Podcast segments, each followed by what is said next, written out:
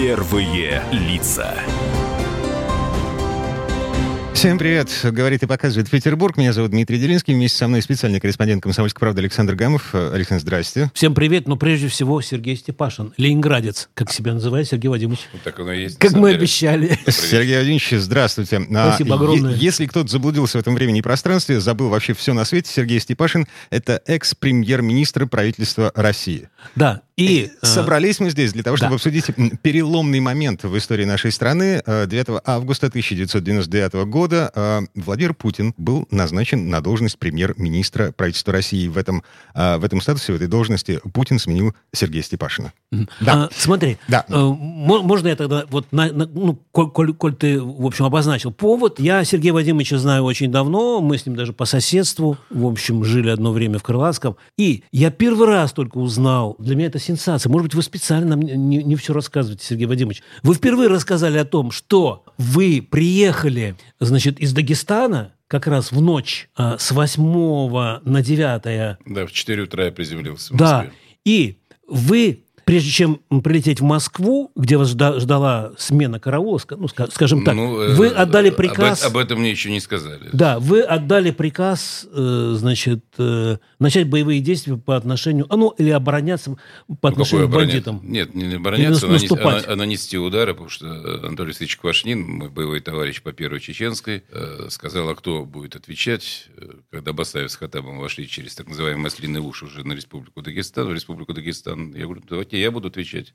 Как председатель правительства, у меня есть такие полномочия. Я у Ельцина, кстати, до этого спросил разрешение поездки. Я из Татарстана туда прилетел. Да, с этого все началась э, активная фаза так называемой Второй Чеченской. Именно Степашин отдал приказ. Ну а что оставалось сделать, когда бандиты, действительно бандиты, вошли в мирные населенные пункты в Дагестане? Понятно. Ну, все помнят э- эти драматические м, страницы в нашей истории. А, вот, то есть, дадим. погодите, а я правильно понимаю, что до вашей поездки на Северный Кавказ, э, в общем-то, решение не было принято о том, что вы отправляетесь в отставку, ваше место занимает Владимир Путин? Э, Не совсем так. Э, За пять дней до отставки у меня была уже одна отставка. Был разговор с Борисом Николаевичем. Предполагалось. Э, Нет, не предполагалось. А, уже Он была, мне да? сказал, что я ухожу. Я спросил, почему. У нас был долгий разговор. Об этом написано в книге, которую помогал писать Валя Юмашев и Борис Николаевич. Э. Часовой был разговор. Э, Потом Борис Николаевич порвал указ моей отставке. и Сказал, Вот даже так. работайте. Да, я говорю, у меня поездка. Я провожу первое заседание военно-промышленной комиссии э, по Волжье. Это была Самара, Казань. Собственно, с этим и улетел. А когда получил информацию, я был тогда в Самаре, о том, что бандиты заходят на территорию Дагестана, я позвонил Ельцину, это было утром, рано, в 6 часов, как сейчас помню. Уже был в Казани тогда, и оттуда вылетел самолетом непосредственно в Дагестан вместо Москвы. А там меня уже ждала настоящая ставка, что называется, вторая по счету. Так что я вот вошел в историю моей страны тем, что дважды меня, как говорится, провожали, ну, второй раз проводили окончательно. Вот вопрос у многих такой возникает. Когда Ельцин приметил Путин? Да, пока не забыл, ты телефоны назвал. Может, кто-то захочет а, кстати, Сергею да, Вадимовичу на позвонить. телефон прямого эфира 8 812 418 37 73. Еще А, раз повтори. Да, если у вас есть какие-то вопросы, звоните 8 812 418 37 73. Это телефон прямого эфира. Когда Ельцин приметил Путина, на ваш Но взгляд? Ельцина уже не спросишь его, нет. Спросите у Владимира Владимировича, ему ей, наверное. По мне, так э, есть версия, что в Санкт-Петербурге, когда он сюда приезжал, я не думаю. Собчака он знал, а остальных навряд ли он так внимательно изучал заместителя Анатолия Александровича тогда. А вот близко хорошо он узнал, когда назначил его лично первым замглавой администрации президента и начальником контрольного управления. Это была Это- очень высокая должность. Да. 96 год. 90, ко- конец 96-го, начало 90 Да, 96-й год, совершенно верно. Потому что, Ага. вы знаете, после отставки э, Собчака, после вот этого непонятного проигрыша Анатолия Александровича э, Владимира Анатольевича Яковлеву, э, Владимир тогда возглавлял штаб, вы знаете, предвыборный, и был э, заместителем у Собчака. И он, как приличный человек, как офицер, э, пожелал э, уйти в отставку. Хотя Яковлев предложил ему продолжать работу, это факт, это я знаю не понаслышке. И он оказался без работы. Сначала он приехал в Москву, небольшая должность была в управлении делами Ну, президента. как небольшая зам, Ну, управляющий ну, делами всё- по всё- международным делам. Все, все, все познается Ну да, в ну да. сравнении, конечно, Ага. да. Да. А затем уже было предложено ему возглавить контрольное управление. Вот здесь, конечно, я так полагаю, Это Валентин Юмашев, кстати, предложил ему. Он Э, был тогда главой администрации. ну, познакомил, ну, конечно, с Ельциным. Такие, э, номен- такая номенклатура, поверьте мне, я знаю, что я говорю, без согласования личного президента страны, э, даже Бориса Николаевича, тогда покойного ныне, не делалось. Понятно. А это было первое знакомство, что называется? На как... Я думаю, что это не первое знакомство, это было уже хорошее узнавание, что называется. Он знал, кого назначить. Ага. А когда у вас, вот конкретно у вас, Сергей Владимирович, состоялся разговор с Ельциным по поводу фигуры Путина? У меня ни разговор с ним не состоял. Меня о нем спрашивали другие люди, в том числе Валентин Юмашев. Вот. Борис Николаевич меня про Путина никогда ничего не спрашивал. А что вы сказали, Юмаш? Что я хорошо знаю Путина. Более мы хорошо вместе работали. Я его знал по Ленинграду, по Санкт-Петербургу, когда возглавил Литейна 4 осенью 91 года. Мало кто помнит это в Питере. Вот. Э, и затем уже, когда он работал в Москве, мы действительно работали очень плотно. Сергей я тогда административный департамент аппарата правительства, он контрольное управление. Угу. Многие вопросы пересекались. А правда, что вы э, так вот, ну, по-товарищески между собой называли его Штази? Штази не я его называл. Штази называли его питерские э, так называемые бизнесмены начала 90-х годов. Почему? Те самые, которые хорошо написал в свое время Андрей Константинов. Э, э, Это бандитский Петербург. Э, вот, Андрей написал правду. Я имею право так говорить. Я тогда возглавлял спецслужбу моего родного города. Фамилию только он там изменил, на самом деле. А так все это правда, на самом деле. Назвали эти люди, да, Штази, потому что Штази – это одна из самых сильных спецслужб в мире была. ГДР. Германская, да, Германской Демократической Республики. Ну, в связи с тем, что э, Владимир Владимирович там работал, вы знаете, в Дрездене. Да. А, но я думаю, не за это, а за то, что он умел, что называется, прихватить, э, так мягко улыбаясь, совершенно спокойно прихватить и придушить э, любого, э, кто пытался, так сказать, даже в те лихие, как мы сейчас говорим, времена, э, поворовать, так скажем. Это же время было дикой приватизации. Э, сейчас мало кто помнит, что было декабре 91-го, январе 92-го, не дай бог это пережить. Почти как февраль 17 -го года. Пока нет звоночка у нас. Я просто э, еще раз напомню, что у нас... А, вот звонок есть, да. Нет? Нет пока. Вот, у нас радио «Комсомольская правда» в Санкт-Петербурге буквально вот э, неделю, пока еще даже тестовое, да, вещание? Пара недель тестовое вещание как началось. А. Вот, да, и у нас такие высокие гости. А экс-премьер Ну, я думаю, высокие гости у вас еще впереди. Самый высокий, да, конечно. А телефон прямого эфира, на всякий случай, 7, э, ну, то есть 8 812 418 37 73, 8 812 418 37 73. Ну, возвращаемся все-таки в 99-й год. Ну, да? вот э, из тех вопросов, которые, э, допустим, вот э, от коллег поступают, не обидно ли было Степашину, что Ельцин уволил его и назначил премьером Путина? Вот, чтобы понять вот и узнать вам. Э, Сергей Вадимович, ну, вот такой вопрос. Я, а, чисто я помню замечательную русскую поговорку «на обиженных воду возят». Это первое. Второе, когда ты идешь в большую политику, надо всегда быть готовым о том, что ты, ты можешь слететь так или иначе. А, тем более я пришел премьер-министром не, там, не из-за стола, не из парты, не из лаборатории, как вы знаете. До этого прошел достаточно много должностей. А то, что у меня это не вызвало радости и восторга, это очевидно. Когда тебя назначают, и ты работаешь три месяца, причем э, я вспомню, как мне Борис Николаевич сказал, поработал правительство Степашина хорошо, и я его отправляю в отставку. С такой формулировкой, по-моему, еще никого не отправляли в отставку. Угу. Другое дело, что я э, понимал, что это решение э, там, не Владимира Путина, а Степашина, подсидеть, условно говоря, тем более, что мы до этого с ним так переговорили через одного товарища после так называемой первой отставки. А, вот, а о чем вы говорили? Ну, я спросил, что решение-то чье? Ну, Владимир сказал, что это решение президента. Угу. Ну, кстати, э, давайте тоже откровенно, коль 20 лет прошло почти как в Дюма 20 лет спустя угу. в трех мушкетерах. Значит, э, ведь я тоже сменял, вы знаете кого? Самого популярного политика того времени, да и сегодня тоже. Евгений Примаков. Примаков. Да. И Примаков тоже не собирался выходить. И я, кстати, уж тут сто процентов не собирался быть премьер-министром. Там должен быть Аксененко. Наш земляк, кстати, покойный. И у вас с Евгением Максимовичем, да, его последние да, мы, дни мы были блестящие совершенно отношения. Не, мы дружили с ним с Однажды вы даже года. помогли мне интервью небольшое с ним сделать. Не, мы с ним дружили, мы с ним были на «ты» по его инициативе, хотя он мне в отцы годился. Я его всегда звал Максимович, он у меня Серега. И вот э, Серега Максимовича и сменил. Вот, вот это мне было действительно внутренне очень некорректно, но надо отдать должное Евгению Максимовичу, когда он выходил из кабинета, после неожиданной для него, кстати, отставки, мне это проще было. Я уже понимал, что уйду, сейчас я закончу. Сергей Владимирович, так а, вот, э, Максим прошу сказал, прощения, нас просто порядке. реклама поджимает, мы сейчас Давайте. прервемся и э, вернемся вот ровно к этому же месту, к этой же мысли через две минуты буквально. Окей.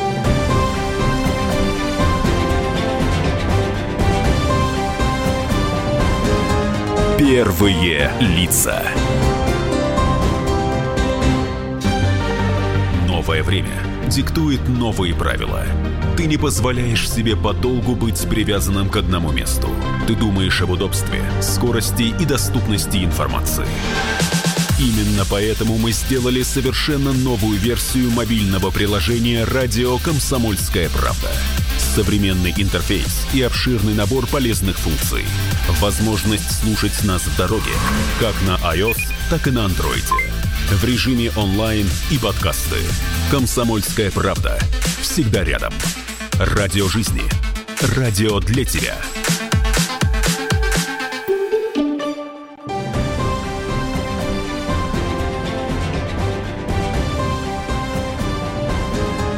Первые лица. На этом мы вернулись в студию радио «Комсомольская правда» в Петербурге. А Мы, я, Дмитрий Делинский, а, Александр Гамов, а, корреспондент «Комсомольской правды», и гость нашего сегодняшнего эфира, бывший премьер правительства России Сергей Степашин. Ну, говорим о том, что происходило в 99 году. пока не забыл. Да. Интересно, ты спрашивал, кто кого как называл, там, Максимыч, Серега, а вы с Владимиром Путиным как друг друга называли? Я его звал Владимир, он меня Сергей. Сейчас я его зову Владимир Владимирович, он меня Сергей. Сергей Владимирович, поближе к микрофону, пожалуйста. Ну, нормально. Ну, на «вы». Сейчас на «вы», конечно. Ну, один на один, может быть, и на «ты» бывает, но э, так, конечно, на «вы», президент страны надо уважать. Это я все-таки ленинградец. Он не поправляет. Поправ... Я не питерский, я ленинградец. Угу. Понял.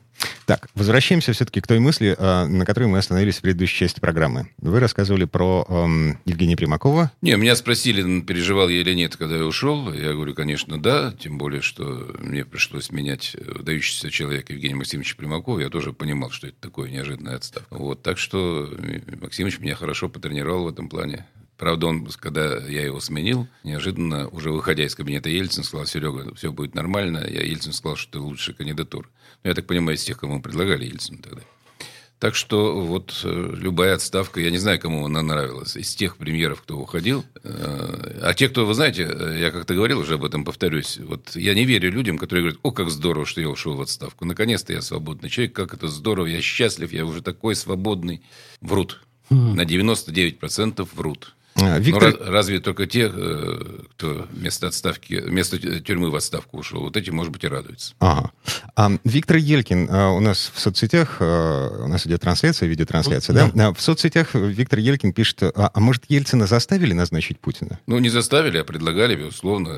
И тогда очень сильные позиции были и у Валентина Юмашева, и особенно у Татьяны Диченко. То есть она, это, по это сути Татьяна дела, Диченко, Она, да? по сути дела, была тогда главным кадровиком. И все это знают прекрасно. Владимир, кстати, Борис Николаевич не стеснялся, когда он ее назначил, по-моему, своим помощником или советником. А, так что, я думаю, кое-кто еще советовал. Это очевидно, когда принимается такое решение, а, человек ориентируется не только на свою личную интуицию и знания, но и, видимо, на советы тех, кому он доверяет. А, так что, вот я так считаю, так, наверное, и было, на самом деле. Вот есть... А, у Сергея Вадимовича в кабинете в счетной палате была может быть, она сейчас остается, уникальнейшая фотография. Там все премьер-министры, начиная, ну, по-моему, Егор Гайдара нет, да? Потому что он был... Он не был, да. Да. Начиная от Черномырдина, и там и Кириенко, там и Путин, и... Примаков. Примаков, да. Она где-то у нас в архиве есть, ни у кого нет, но у нас есть э, в комсомолке. И вот такой вот интересный вопрос, когда правительство, сформированное Степашиным, в общем, проводил Сергей Вадимович, оно осталось работать Путиным. Это вы им так подсказали, да? Или Путин, да, не, Путин да нет, попросил? Да нет, э, просто нормальное правительство было сформировано. Ушел только Павел Крашенинников, э, о чем я искренне жалел. Минюст. Да, Минюст, потому что не, запра... не, не закрыл КПРФ. Борис Николаевич ему это не простил. Ага. Вот, хотя напрасно. Кому КПРФ чего плохого сделал в нашей стране, я не знаю. Угу. Всем бы такую позицию иметь, на самом деле, что откровенно говорить. Но еще Вячеслав Михайлов, министр по делам национальности, я считаю, вообще это было неправильно, тем более, что Миннац потом вообще ликвидировали как класс, а он бы крайне необходим был сегодня и пригодился бы нам. А так все правительство, а особенно ключевые фигуры. Приятно было это? Или... Что? Ну, что вот все ваши степашинцы остались при Путине. Да какие не степашинцы? Это просто профессиональные люди. Я никогда из подворотни, из класса знакомых и близких с собой не таскал. Ни в ФСБ, ни в Минюсте, ни в МВД. Подбирался до людей профессиональных, а по многим качествам, может быть, даже посильнее, чем я. Особенно в МВД. У меня были, работали все замы, которые работали еще при Ерене. Как специалисты, как опера, это хай-класс был, что называется. М, То есть вы не- специально не убеждали э, своих подчиненных, что вот... Да не, ну, а смотрите, э, Останьтесь с э, Владимиром. Влади- Владимир Путин возглавлял контрольное управление президента, он прекрасно знал уже всех этих людей, в том числе. Так что тут никакой неожиданности не было. А вы еще обратили внимание, что у президента есть э, такая линия, некоторым она не нравится. Он, не тасует кадры. Хотя давно можно было кого-то снять, как э, просит народ иногда, да, вот за те или иные проступки, их подчиненных всех, или за провалы в работе. Он, э, в отличие от Бориса Николаевича, вот этой тасовкой, тусовкой кадров не занимается. У него достаточно стабильное э, правительство. Я думаю, что сам пережив несколько вот таких э, катаклизмов, особенно после отставки с питерского правительства, он понимает, что людей, в общем-то, надо ценить и дать возможность им работать. И еще вот одну сенсацию, можно я скажу? В принципе, она вчера родилась у нас, а э, Сергей Вадимович сегодня вот раскрыл суть этой сенсации. Вчера по, по моей просьбе Сергей Вадимович, вернее, его помощник, прислали снимки с Владимиром Путиным обра- ну, 99 года. И там снимок на диванчике, вы сидите. а какая это сенсация? Ну, нет, сенсация... э, когда Что мы на диванчике было? сидим? Нет, когда это было, вы расскажи. Вы, вы только сейчас Господи, мне ну рассказали. какая разница? Ну, в 2000 году летом заехал в гости человек к человеку. Что особенного-то? А почему? А почему вы считаете, что это сенсация? Ну, не знаю, вот для меня, например, это... Ну, для меня это нормально. Приехал в гости А вы человек, его который позвали, да, Путина? Ну, у нас была Заезжай. деловая встреча, он спросил, как живешь, я говорю, да как раз ремонт закончил. Он там бывал, у меня на даче до ремонта еще, когда был в контрольном управлении. Я говорю, ну, приезжай, посмотри. Он приехал, супругу мою знал, посидели, поговорили за жизнь, по-человечески, по Там у вас стол накрыт вот немножко. Да там легкий стол. Ты все со своим столом. Вот комсомольская правда становится все застольный какой-то. Перестань.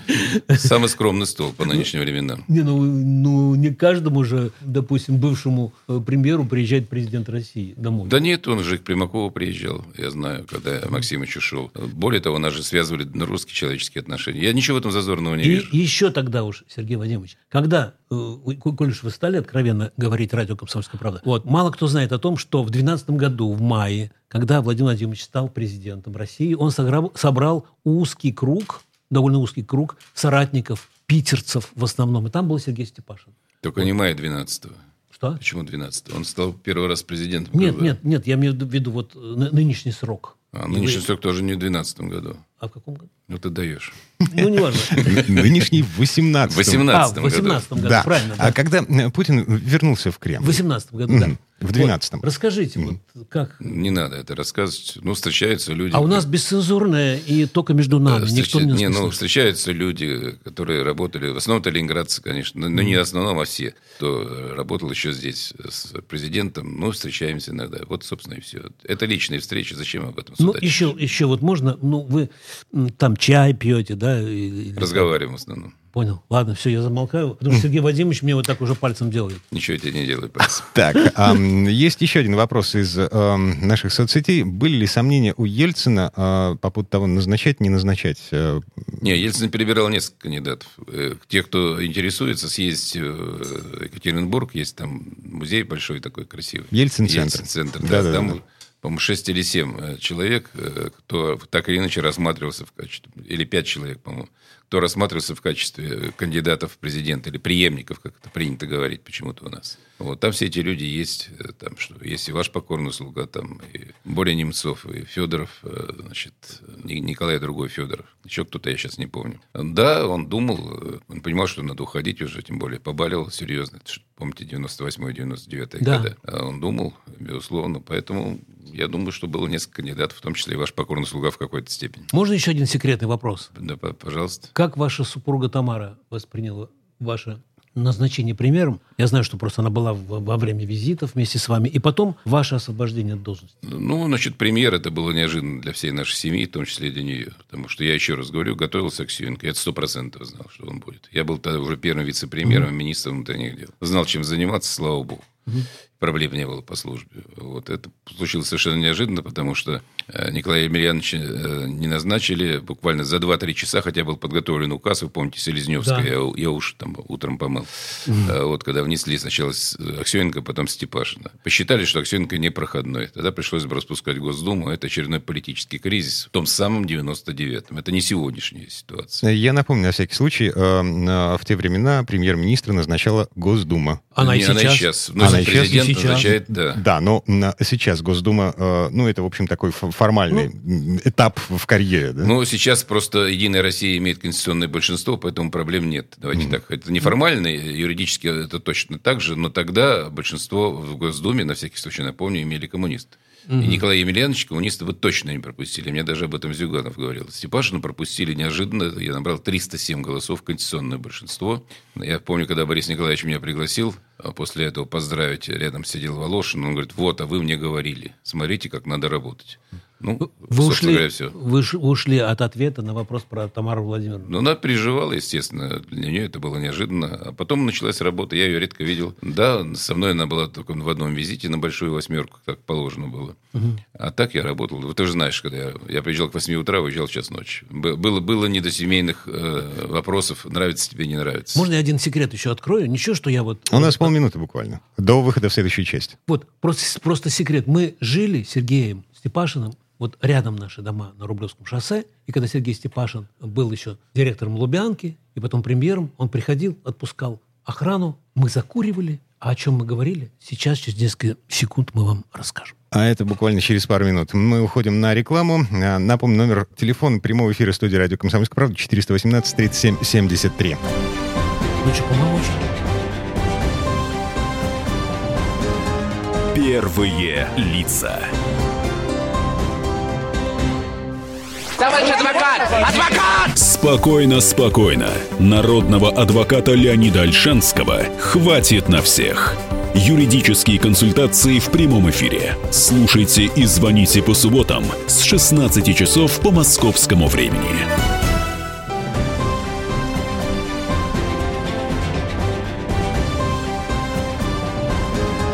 Первые лица. Сергей Степашин в студии радио «Комсомольская правда» в Петербурге вместе с э, корреспондентом, специальным корреспондентом «Комсомольской правды» Александром Гамовым. Я Дмитрий Делинский. Продолжаем говорить о том, что происходило в 99 году, в те судьбоносные дни, которые изменили ход российской истории, когда Владимир Путин был назначен на пост премьер-министра правительства России, э, и ну, Владимир Путин сменил Сергея Степашина на этом посту. Как Путин менялся, да, за эти 20 лет? А, так, Да? да? к этому вопросу давайте вернемся чуть-чуть позже. Прямо сейчас э, телефонный звонок. О, класс. Да, я напомню номер, номер нашего телефона прямого эфира 418 37 73. А, алло, здравствуйте. А, Здравствуйте, не дозвониться вам сегодня. А, Сергей Вадимович, рад приветствовать вас в нашем городе. И вот э, вы сказали буквально минут 15 назад, что вы себя питерцем не считаете. Почему? А, Ну, и объясните, пожалуйста. И э, как э, давно вы с Владимиром Владимировичем встречались, какие вопросы обсуждали? И третий у меня вопрос есть. Вы, наверное, знаете, что в Петербурге будет а, меняться губернатора, может быть.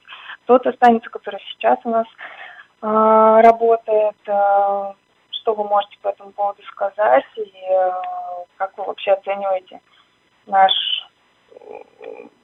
нашу политическую ситуацию сейчас в городе? Спасибо, добрый вечер. Э, Что касается... Давайте с конца начнем. 8 сентября, кстати, для нашего города это трагическая дата, начала блокады Ленинграда, как вы помните.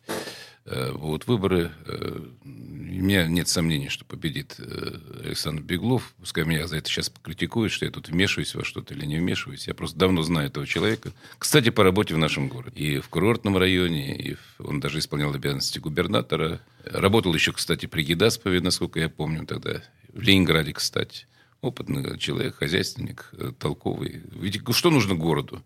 Чтобы людям в нем жил- жилось комфортно. Вот в первую очередь. Мэр города – это все-таки в первую очередь хозяйственник, а потом уже политик.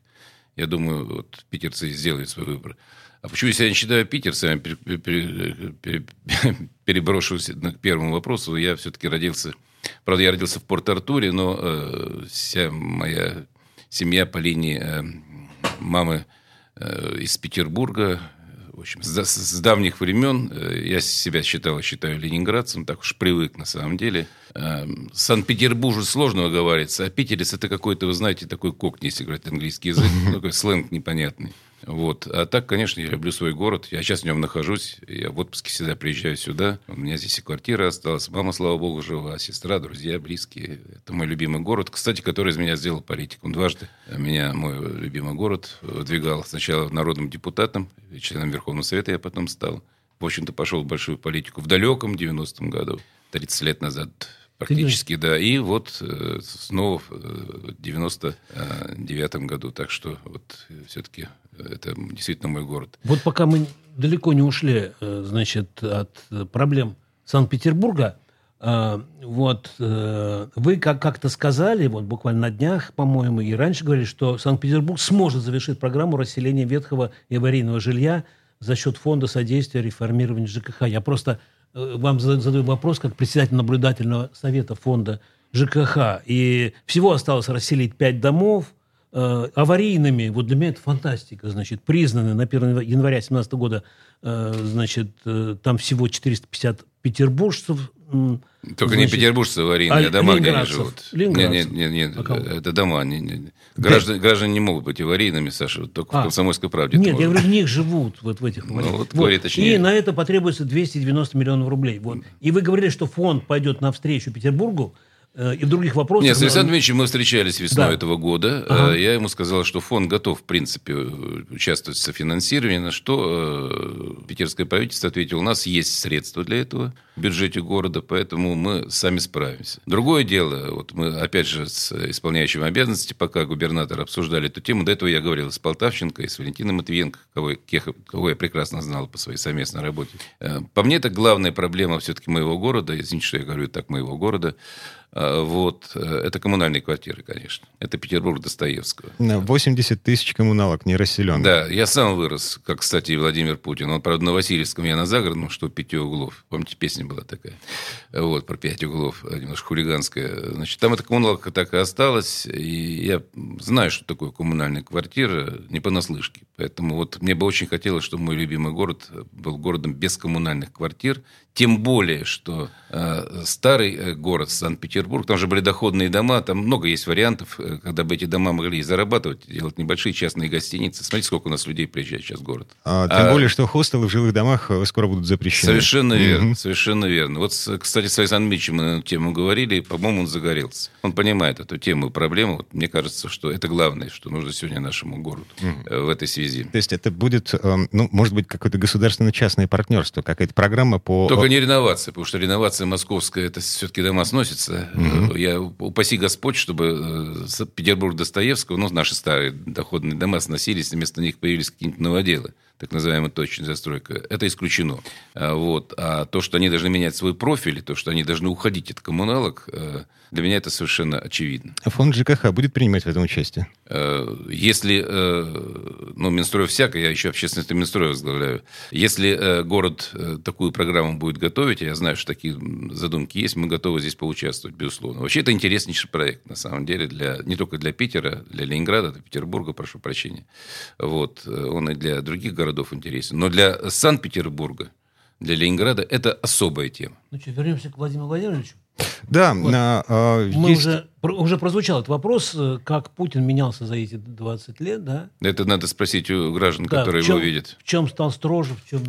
Да а... не, ну а что вы меня спрашиваете? Все же видят президента, каким он был, каким он стал, как он меняется, любой человек меняется. А, вот, ну, поэтому... Погодите, Сергей Владимирович, да. А, мы видим, а, ну, условно говоря, телевизионную картинку, да? Да. Вот. А вы видите всю эту ситуацию, вы видите человека вблизи, изнутри. Да не, ну, изнутри только сам себя человек может видеть. Упаси Господь, я ж не доктор какой-нибудь, э, вот, собачьего сердца.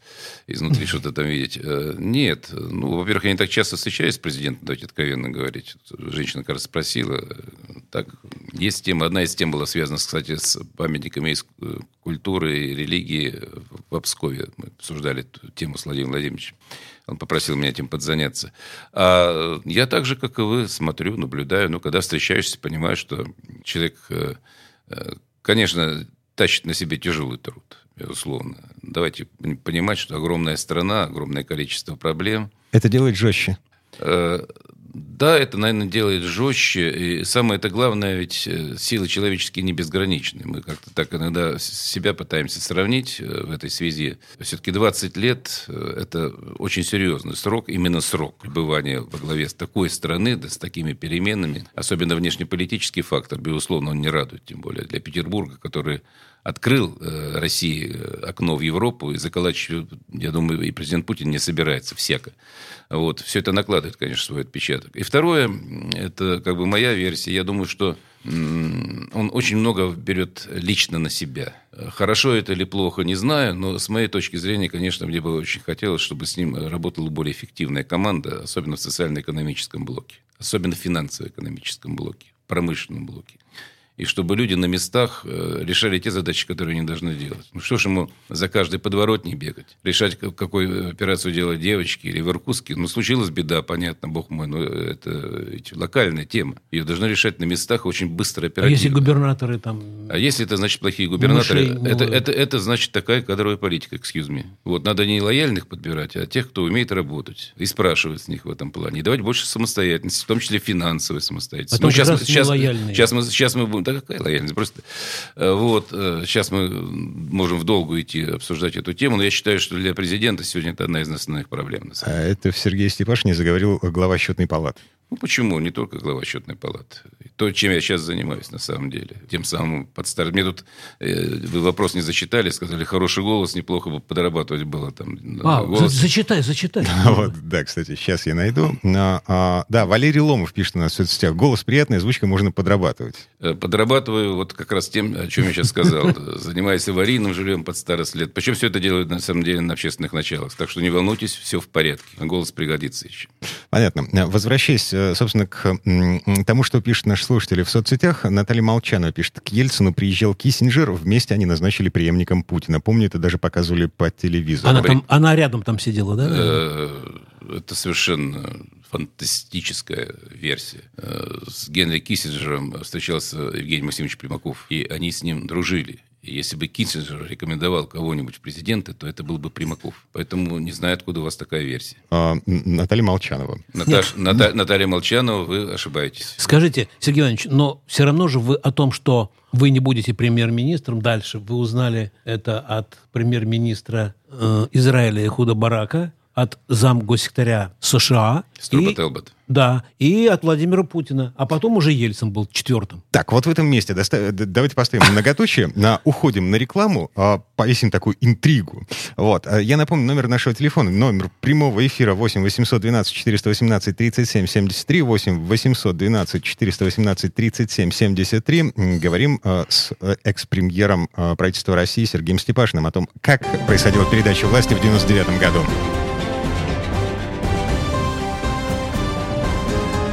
Первые лица. Гав! Гав-гав! Чего? Чего тебе? Тише! Я придумал секретный язык. А зачем секретный язык, а? Чтобы мы могли разговаривать, а нас никто не понимал. Учитесь понимать своих питомцев. В эфире радио «Комсомольская правда» советы ветеринара Ильи Середы. Слушайте программу «Вот такая зверушка» каждую субботу с 5 вечера по Москве.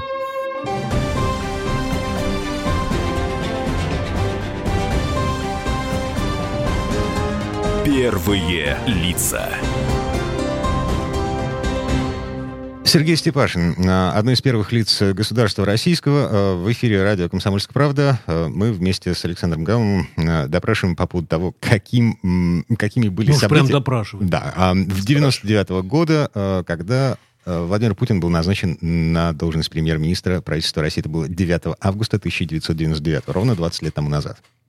Так, на, у нас э, есть несколько сообщений любопытных, которые я хотел бы, ну так, озвучить вслух, э, сообщения из соцсетей. А, зачем э, вообще вспоминать о том, что было в 99 году, э, о том, как кто-то там становился президентом, если всех э, сейчас интересует, э, как Путин перестанет быть президентом? Это пишет нас еще один слушатель. Ну, давай дождемся 2024 года и узнаем, как все это произойдет. А насчет того, зачем вспоминать, не знаю, меня попросили, или рассказать. Может быть, кому-то это интересно. Кому не интересно, можно и не слушать. А, Вообще это, безусловно, интересно. А, У нас есть еще один телефонный звонок. Что-то со звонками. Какая-то проблема со связью. Ну ладно. Ну, мне, например, что интересно? Вот мне интересно, Сергей Степашин, уже как бы не премьер, встретился с правительством, и более того, пригласил на эту встречу журналистов. Такого никогда не было. Да, такого Вот. никогда не Почему вы вдруг вот пошли и... э, Вы, по-моему, даже ни с кем не советовались, да? А с кем советоваться Ну, я не знаю, там... С советоваться? Вот. Для чего вы это сделали? Вот Не с чем- Борисом Николаевичем же советоваться. Ну да, чем объяснить вот, э, вот это вот? Потому что я, например, очень... Я, я не присутствовал именно на, на этом мероприятии, но я очень хорошо помню, как вы как вы во всеуслышание поблагодарили Бориса Николаевича, сказали, что вы в политику пришли мальчишкой. и Вот, ну, За что и- меня потом критиковали. Да, и потом Ну, вы я, очень правда, хорошие слова я- сказали про Путина, и потом перешли к Северному Кавказу. Ну, во-первых, я начал с того, что не надо засиживаться, сказав своему первому вице-премьеру Николаю Аксененко. Сергей поближе к микрофону. Во-вторых, сказал, что Владимир э, Борис Николаевич похвалил наше правительство и отправил нас в отставку. Вот. А для чего я это сделал? Ну, во-первых, э, я работал с людьми в самое сложное время для страны, самое сложное время для страны, что бы мне кто ни говорил. И политический, и финансовый кризис, и война в Югославии, и Чечня, что только не было. И не, не поблагодарить людей, я считал, не по-ленинградски, если угодно. Это первое. Второе, полагал необходимо как-то объяснить эту историю, ситуацию. Ну, что мы живем? Не папуасы какие-нибудь. Взял, собрал вещи, ушел молча. Я считаю, это неправильно. А в-третьих, э, я уже, Александр, тебе, по-моему, рассказывал, мне было важно донести, я только прилетел с Дагестана. что-то. Три часа, четыре прошло. Как. И я понимал, что мы на грани серьезной войны находимся, что, кстати, потом произошло. Поэтому мне надо было поставить... Я, правда, конечно, взял слишком много на себя, уже не премьер-министром, я тогда ставил задачу, помню, маршалу Сергееву, экономическому блоку. На этом я и закончил свое повествование, о чем не жалею, кстати. Вы не ответили, ну, была реклама вот эта, на, на самом деле. Вы не ответили по поводу того, что кто вам в первый раз... Не, ну, во-первых, во-первых, писали об этом э, всякие наши средства массовой информации. Прошу прощения, что говорю, всякие э, разные. Тогда много Ну, писалось. мы, мы не писали вот. Э, Ну, вас. вы не писали, да. Ну, другие газеты писали. Вот, э, я помню, «Ведомости» тогда, они Financial Times, по-моему, принадлежали. Писали, как сейчас, вот уже называю Владимира Путина. Это было в конце июля.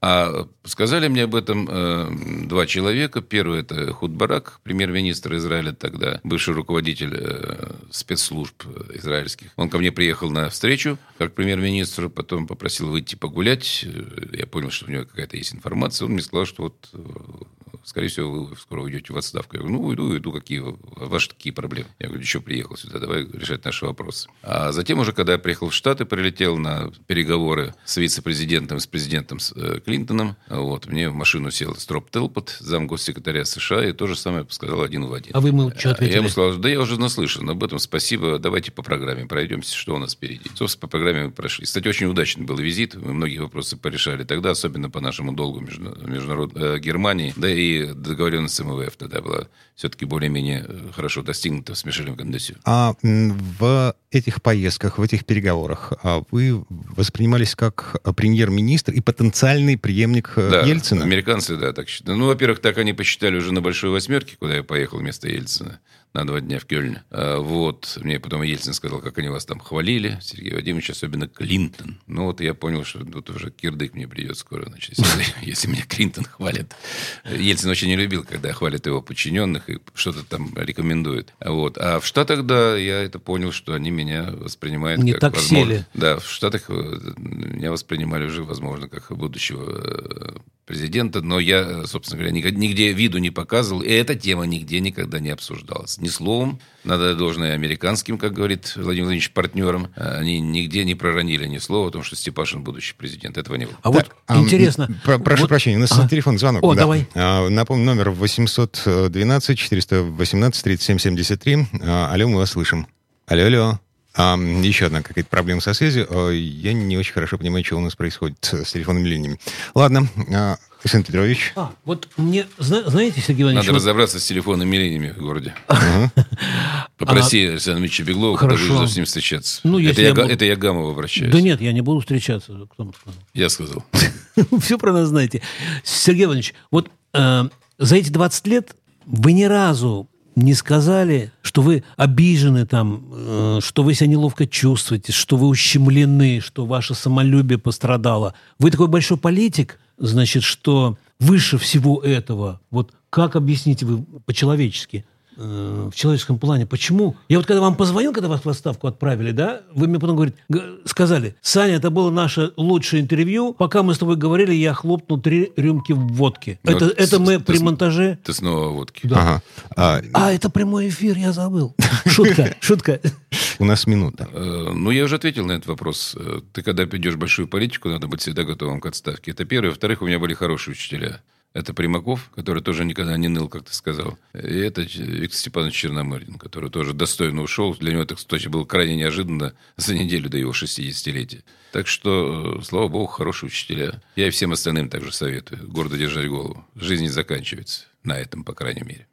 И ваше пожелание, наверное, ленинградцам, да? Есть у нас еще 15 секунд? Вообще-то нет. Мы уже заканчиваем. Сергей Степашин был у нас в эфире. Сергей Вадимович, спасибо огромное. Спасибо. Хорошего дня. Спасибо. И вечера. Первые лица.